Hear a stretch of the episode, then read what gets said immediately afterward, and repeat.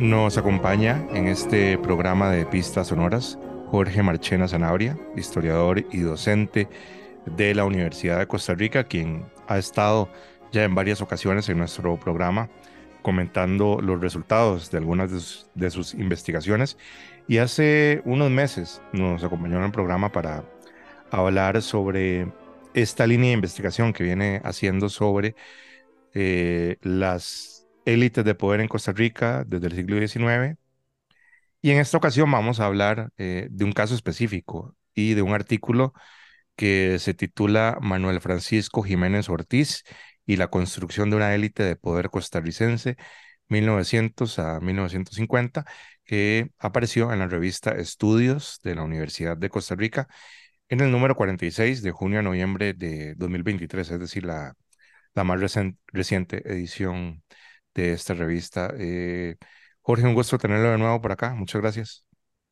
Muchísimas gracias, más bien, Marvin. Agradecer mucho también al, al programa por, por, siempre darnos este espacio y agradecer también a todos los que nos acompañan, ¿verdad? Y que esperamos que sea de, de mucho provecho, de mucho interés. Muchísimas gracias, en serio.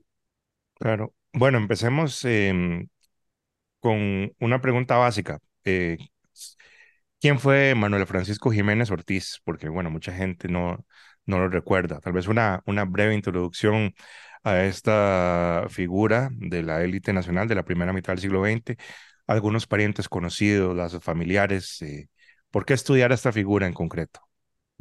Esa es, esa es la, la, la pregunta básica, ¿verdad? Hay varios escritores e historiadores que han señalado que Manuel Francisco Jiménez, ¿verdad? Lico, era el hombre más poderoso de Costa Rica, uno de los más importantes, uno de los más influyentes, y fue uno de los principales cafetaleros de la época, uno de los directores del Instituto del Café, eh, asociado al Club Unión, fue ministro, fue diputado, diputado constituyente, y tuvo una carrera súper extensa de casi cinco décadas, muchísima influencia, se convirtió en uno de los de los empresarios más insignes de, de Costa Rica, ¿verdad? Este, con, con, el café, con después hasta lo que se va a convertir en caña de azúcar con la hacienda Juan Viñas, um, adquirió el Grupo Nación, accionista de primer nivel de la cervecería Costa Rica, etcétera.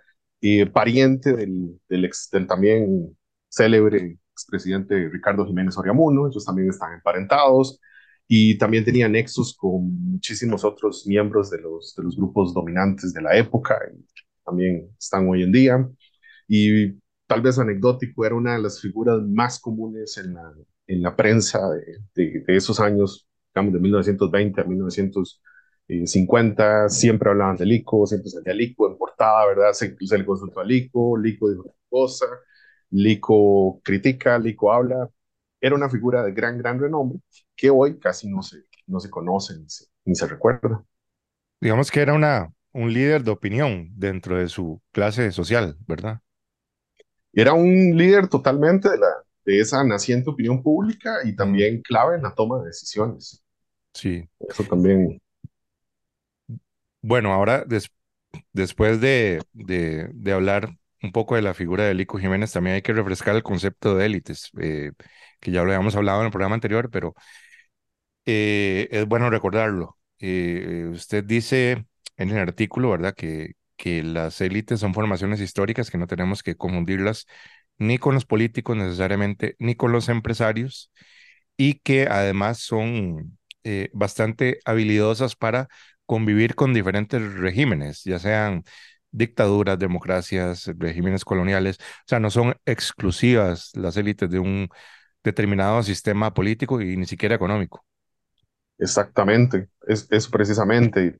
Son también a muy largo plazo, décadas o hasta siglos. Esta familia en particular tiene siglos influyendo en, en todos los, los aspectos de, de, la historia de Costa Rica y además concentran poder económico, político, social, prestigio, um, hasta influencia en medios de comunicación, lo que estabas comentando, en la opinión pública, etcétera. Eso también, ellos tienen que concentrar muchísimos atributos o, o muchas facultades para ahora sí ser consideradas, bajo nuestra óptica, una élite de poder.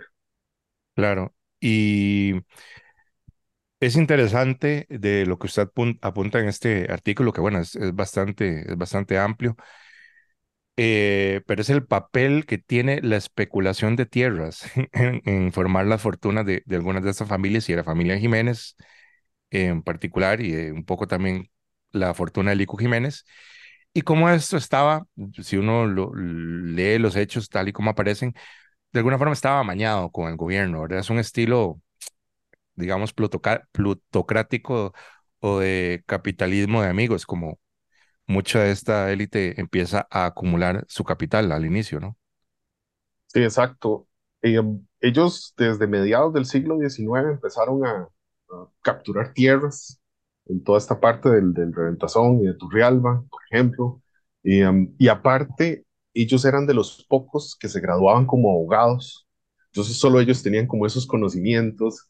Entonces cuando les construyeron la línea del, del tren por la finca de ellos y le pegaron una demanda al Estado, había muchos parientes, muchos amigos en el Estado. Entonces eso les ayudó mucho a ganar y a conseguir buenas indemnizaciones que tomaban y las invertían en comprar tierras que en ese momento eran baratas o por, también por sus relaciones, se las dejaban relativamente baratas Ujú, y apenas llegaba la bananera, se las vendían mucho más caras o se las vendían a las nuevas municipalidades, como hicieron incluso con la municipalidad de Turrialba, que, se, que le vendieron las, las tierras que hoy ocupa el, el centro de Turrialba. Y ujú. aparte hicieron un complejo, ¿verdad? En toda una maraña de juegos, de estar en esa compra-venta, ¿verdad? De comprar tierras en el Caribe, revendérselas a, a la bananera, y en eso por varios años y por eso hicieron una acumulación de riqueza bastante importante, bastante notable, que después supieron invertir muy, pero muy bien. Sí, sí. Y bueno, eran abogados, eh, muchos graduados en el extranjero. O sea, creo que aquí seguía funcionando una escuela de derecho como independiente de la, de la Universidad de Costa Rica, que no existía, pero eso era la, la práctica normal de, de ese tipo de familias en esa época, como que mandarlos a estudiar a, a Europa eh, o en el peor de los casos a algún otro país del continente. Sí, aunque en este caso sobre todo fue en la escuela de derecho, en la, Ujú, exactamente en esa que mencionas, ujú. y um, Pero también es, es, clave, es clave, perdón, de que debían tener también una buena formación familiar y, y, que también se transmitían con los conocimientos privilegiados, que solo ellos se manejaban, ¿verdad? También este, bibliotecas bastante amplias para la época y así. Y, y también tenían muchos, eh, muchas conexiones con el extranjero.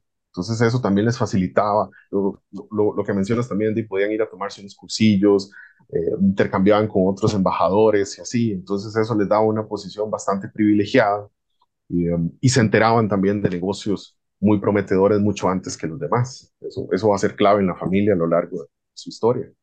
Sí, que dice usted que viendo las, las profesiones de los hijos de, de estas familias, que un poco, bueno, eh, estudiaban lo que podría servir a los negocios familiares. Digamos que en esa época todavía no existía como este concepto de estudiar algo para realizarse personalmente, ¿no? Todo era muy orientado a lo pragmático, ¿no? De, bueno, necesitamos un abogado, necesitamos como algún agrónomo, etcétera, ¿no? Sí, exacto. Las, no solo en esta familia Jiménez, sino en otras que, que hemos estudiado afines, sí es muy claro eso precisamente, que les asignan. O sea, usted tiene cierto talento, usted va, le, le toca ser abogado, usted hágase como ingeniero, ¿verdad? Usted, usted como arquitecto y cada uno va a tener una, una rama de la familia, cada uno va a aportar, este otro es carismático, este otro sabe hablar bien, usted le toca la parte política y, um, y esa es la línea. Usted tiene que seguir esa línea y, y, además va a tener cierta herencia, le van a dar ciertas empresas, ciertas fincas, tiene que aprovecharlas. Pero si no, no hay a veces esa parte de que, se pudiera escoger ni nada, no, no, ¿verdad? Sus aptitudes muestran tal cosa desde joven, esa es la línea y punto. Sí, que bueno, dentro de la trayectoria, larga trayectoria de, de Lico Jiménez en la vida pública, eh, en la década, en la segunda década del siglo XX, los años 10, digamos, eh, se caracteriza él y mucha otra gente de su misma, de su mismo ambiente, de su misma clase social, por la oposición a la banca pública, lo que los enfrenta directamente con Alfredo González Flores y su impulso precisamente al Banco Nacional, era porque ellos querían pues eh, echar adelante un proyecto de, de, un banco privado, que al final no, según tengo entendido, no, no prosperó. Entonces por eso ahí también empiezan a, a amargarse con Alfredo González Flores, ¿no? Exactamente. Lico se caracterizó en, sus, en esta etapa 1910-1920 porque aparte de esas compra y ventas, era el abogado de los, de los Lindo, los que forman la, lo que hoy llamamos ¿verdad? La, Florida Ice and Farm Company o la cervecería de Costa Rica.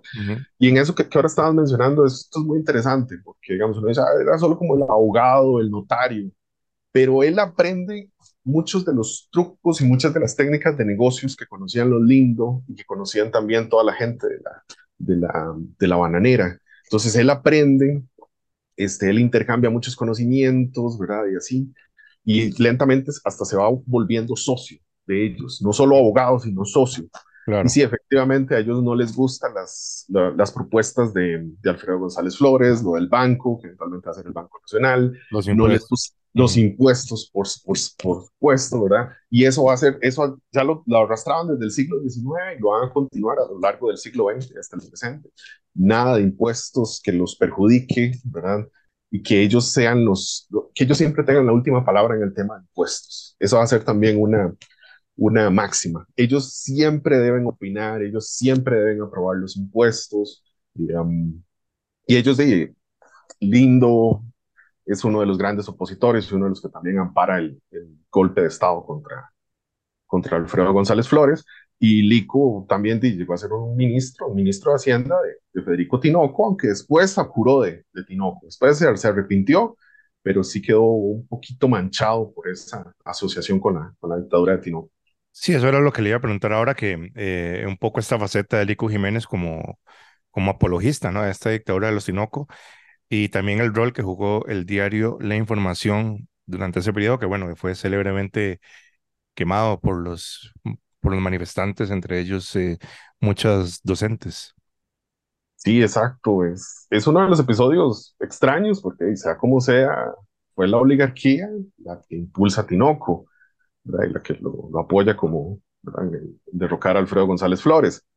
Pero después de Tinoco se les vuelve más violento de lo que esperaban también bastante incompetente en varios aspectos, entonces se empiezan a abandonarlo, pero en realidad a lo largo de, de esa dictadura, Lico, Lico lo apoyó, Lico le dio un, un gran impulso, ¿verdad? ayudó a, a, eliminar ese tema de impuestos, después lo acusaron de otras cosas raras en el pago de, de salarios, ¿verdad? en atrasos, así, lo culpaban a él pero sobre todo la información, que era un periódico que que publicaban él, este, sus familiares y otros allegados así de la, de la oligarquía. Ese periódico era el, el medio de propaganda por excelencia de la dictadura y lo queman, ¿verdad? Lo queman sobre todo las, las maestras, como mencionabas, e inclusive estaba uno de los hermanos de él, parece, en la muchedumbre. Sí, eso me llamó mucho la atención en, el, en el, e, esos pleitos de familiares. Eh, de, esa época. Y, perdón, hay otro pequeño detalle de que la información se ubicaba muy cerca de la casa de él también. hasta eso le quedaba muy cerca para ir a dejar recaditos, ¿verdad? O para, para ayudar un poco en, las, en los editoriales y demás. De nuevo, la, la opinión, que, que, el periódico expresara directamente la opinión de la familia de él, de la, de la oligarquía.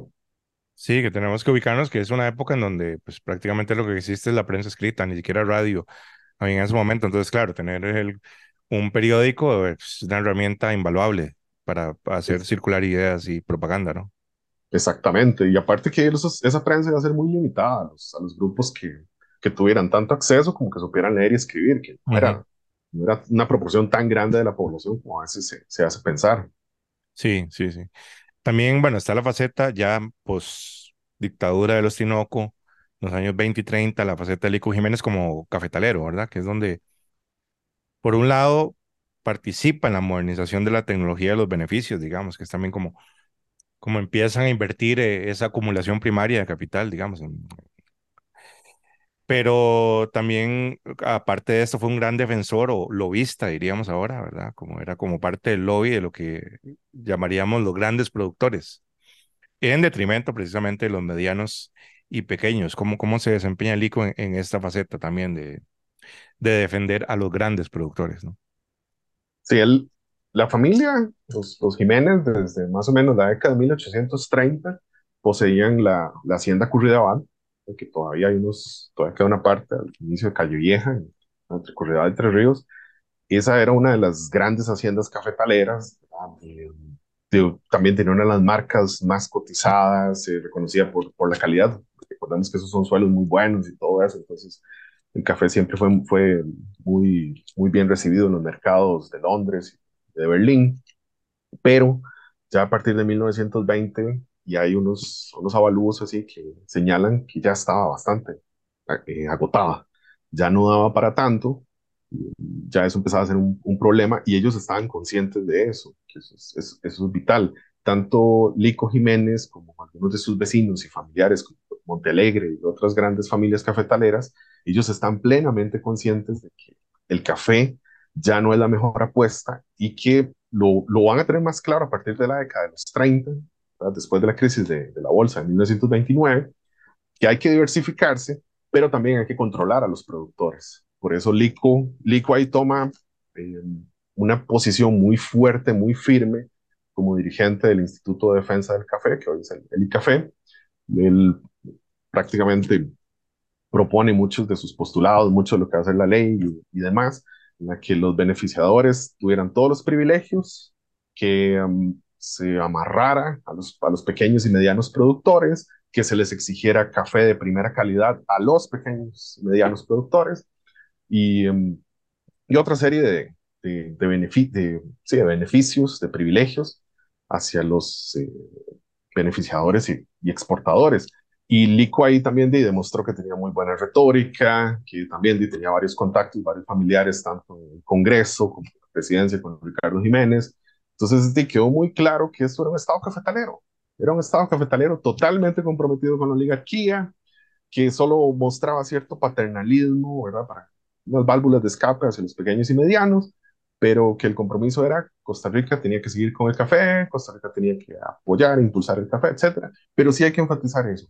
Ya los grandes cafetaleros sabían que era una mala apuesta, que el tiempo se estaba agotando y los grandes, ¿verdad? las grandes familias desde, mil, desde 1930, y eso se va a ver mucho en la revista del, ICAFE, cuanto antes hay que buscar alternativas. ¿ya? No hay que generar sobredependencia, hay que diversificarse ya. Y eso, eso es muy claro a partir de los años 30.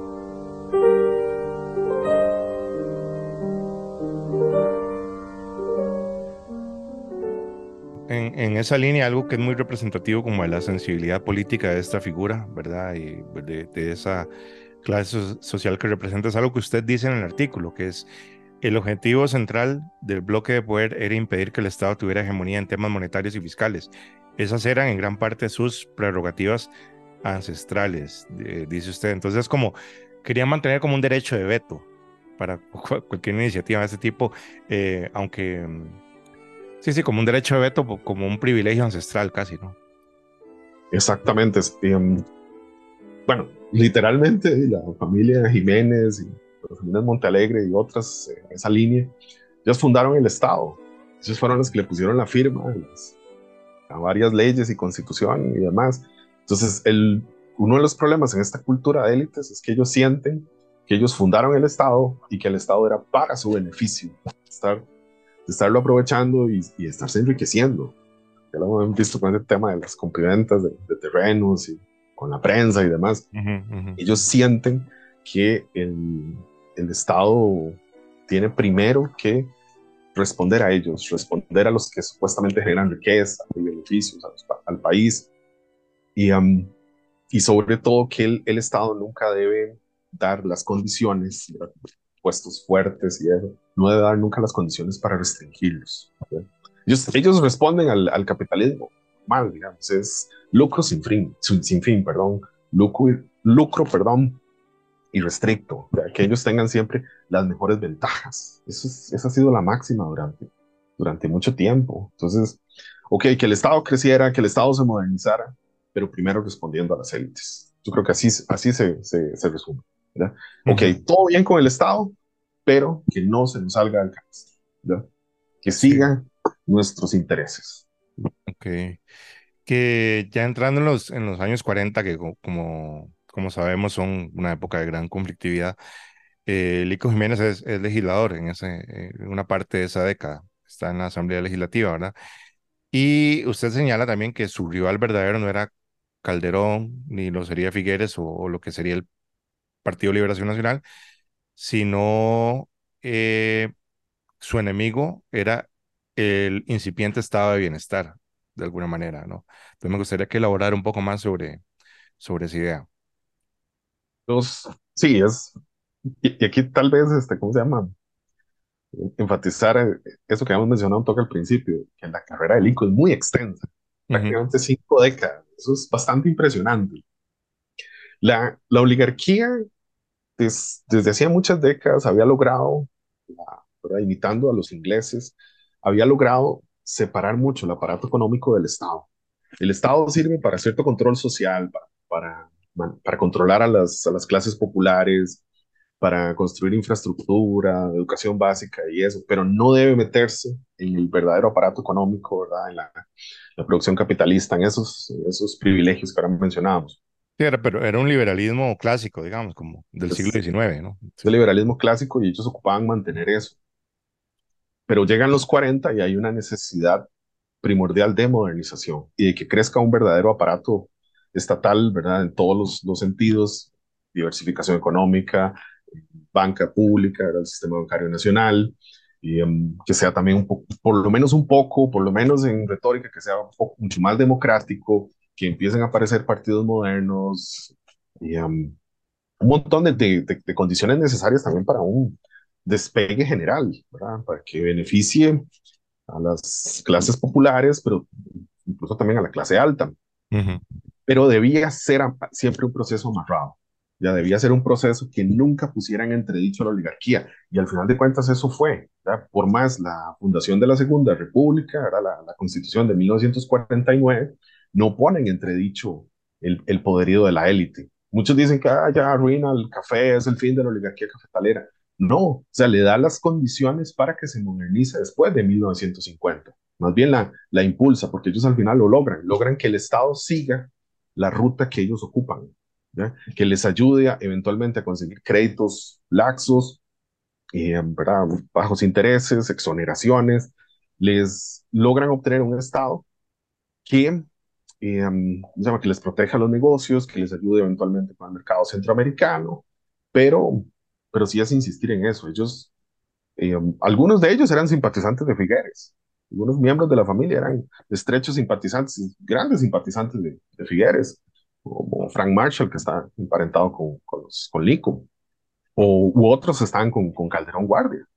Entonces, ellos realmente, ellos ven oportunidades, eso es lo principal. Ellos, y lo que mencionabas al, principio, ellos están por siglos prácticamente, ellos están condicionados a adaptarse a las circunstancias. Que hay guerra civil, se adaptan. Que viene un nuevo bando que controla el, el, gobierno, ellos se adaptan. Ellos aprenden a adaptarse. Eso es una de sus características que les permite tanta eh, longevidad, se podría decir.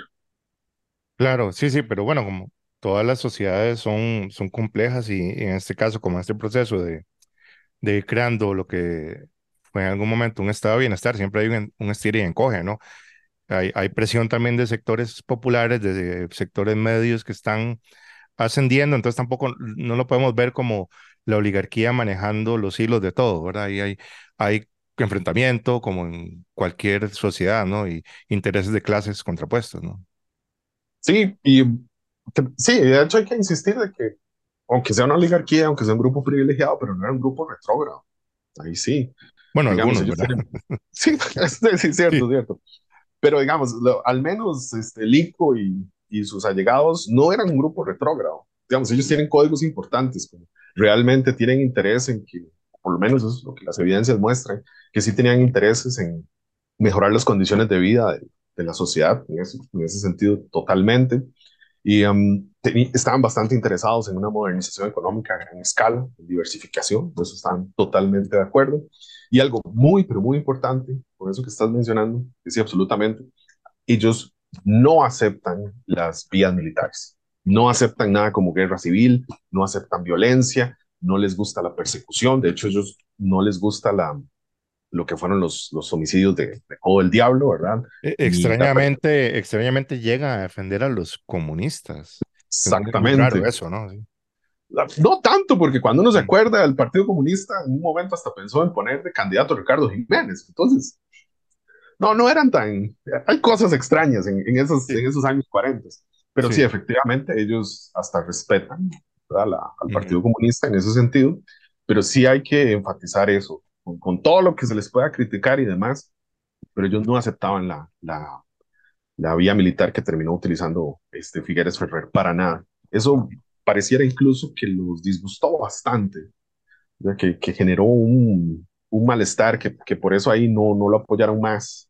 Y sobre todo para la constituyente del 49, eso era muy notorio, que ellos estaban contra la, la Junta, ¿verdad? Y, em, e insistieron en eso, de que, la, de que debía parar la violencia y que debía darse una reconciliación nacional lo antes posible. Sí, que, que Figueres dentro de esta, dentro de esta dinámica es una, es una figura extraña, ¿verdad? Porque si bien no era parte de esa élite eh, casi colonial, ¿verdad? Porque era hijo de emigrantes catalanes, eh, se veía, como usted escribe, como un advenedizo, ¿verdad? Una, una parte de esa élite estaba muy enojada ante un posible cambio de guardia en los destinos del país, pero bueno, Figueres está como en un lugar intermedio, es de clase acomodada, pero no es élite, élite. Incluso el mismo Calderón Guardia tampoco, digamos. Exacto. Y, ellos están tratando de ingresar a la clase alta, pero hasta ahí. Y sea como sea, no logran las, las alianzas ni las condiciones para ser aceptados en la oligarquía, que eso es también lo que, frustra en particular a, a, Figueres. Y sí, ellos lo ven como un advenedizo, ellos no se esperaban esos, esos arrebatos de violencia, y más bien una vez que, que se selló la, la guerra civil y todo eso, ellos demuestran que seguían teniendo bastantes privilegios, bastante poder, porque iban a imponer otra vez la constitución de 1871, el 49. Ellos dicen, no, no, aquí vamos a seguir con la línea vieja, vamos a aceptar ciertos cambios, vamos a aceptar la nacionalización bancaria y otras medidas ahí de, de crecimiento socioeconómico, pero sigamos partiendo de ciertas raíces liberales clásicas. ¿sí? Y ahí, ahí demuestran que su poder era mucho, mucho más grande de lo que se, de lo que se calculaba. Y ahí también está eso, que Figueres sí podía ser un advenedizo, porque a veces es claro de que él no comprendía muy bien esa situación, no comprendía cuáles eran los mecanismos de la oligarquía, cómo operaba, cuáles eran sus redes y cuál podía ser su poder ya explícito, su poder concreto. Eso a veces no lo tenía muy claro. No era sencillamente hacer una, unos, ¿cómo se llaman? Una campaña militar, una guerra civil y tomar el poder no era tan sencillo. En la práctica no es así como, como funciona en, la cultura política costarricense. Claro. Eh, Lico Jiménez fallece en 1952, ¿verdad? Según, tengo entendido. Entonces, eh, ya estamos un poco llegando al final, entonces me gustaría que hablara de cómo continúa la influencia de esta familia tras la muerte de, Lico Jiménez en, en 1952, porque es una familia que sigue muy vinculada a grandes negocios en el país y a lo que ahora es el Grupo Nación, de manera más llamativa, ¿no? La influencia de Lico, él fallece, ¿verdad? Fallece, como dices, en 1952, pero sobre todo, aparte de que había obtenido grandes victorias políticas, ¿verdad? Con el 1949 y todo eso, la década de los 40 también es cuando fortalece más su imperio económico con la hacienda Juan Viñas, que le compra los Lindo, también varias acciones que compra la FIFCO, Cervecería Costa Rica, y a principios de los 50 que obtienen su última gran victoria con el grupo Nación. Pero él desde los años 40 ya tenía como socio y como sucesor a su hijo Manuel Jiménez de la Guardia, que también se convierte en una de las figuras más importantes de, las, de, los, de 1950 hasta más o menos 1980, una figura de un inmenso peso, uno de los que va a ser incluso el fundador de la coalición Unidad, previo a la Unidad Social Cristiana, y bueno, una carrera también impresionante.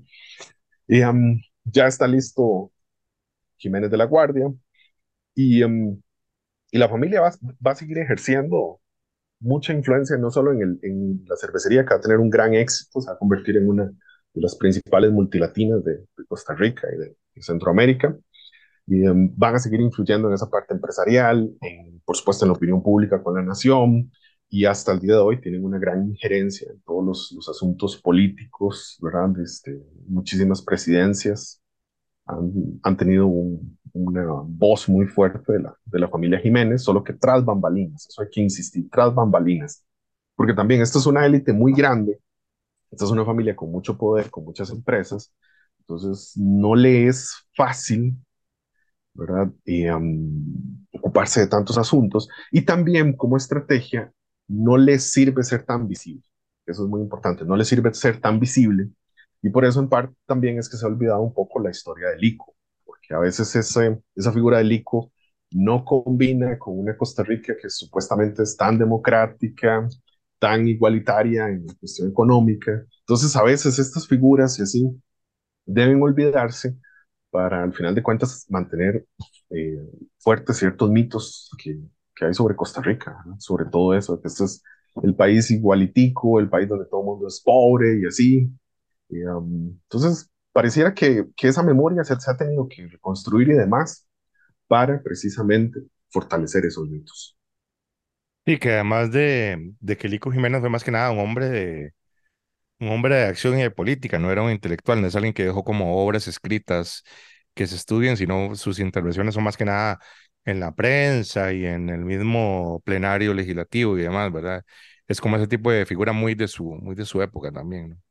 Exacto. Sí, aunque fue ampliamente reconocido, aunque Mm, brillaba siempre en la prensa, pero, pero sí, y sus, y sus escritos eran básicamente contra los impuestos, críticas contra proyectos que no le gustaran, ¿verdad? defendiendo al empresariado. De hecho, mucho lo que se le veía temprano era eso, era un ideólogo del empresariado. Pero ujú. sí, básicamente esas eran su, sus intervenciones. Claro, bueno, eh, le agradezco de nuevo a Jorge Marchena Sanabria, historiador y docente de la Universidad de Costa Rica, por eh, compartir un rato con nosotros aquí en Pistas Sonoras y les recuerdo el nombre del artículo del que hablamos hoy por si quieren buscarlo y conocer más detalles. Se llama Manuel Francisco Jiménez Ortiz y la construcción de una élite de poder costarricense 1900-1950. Aparece en la revista Estudios de la Universidad de Costa Rica en el número 46 de junio a noviembre de este año 2023 y se encuentra disponible en línea en formato PDF por si la gustan leerla. Eh, Jorge, muchísimas gracias de nuevo. O sea, las gracias, Marvin, y a todos los que nos acompañaron. De nuevo, muchísimas gracias.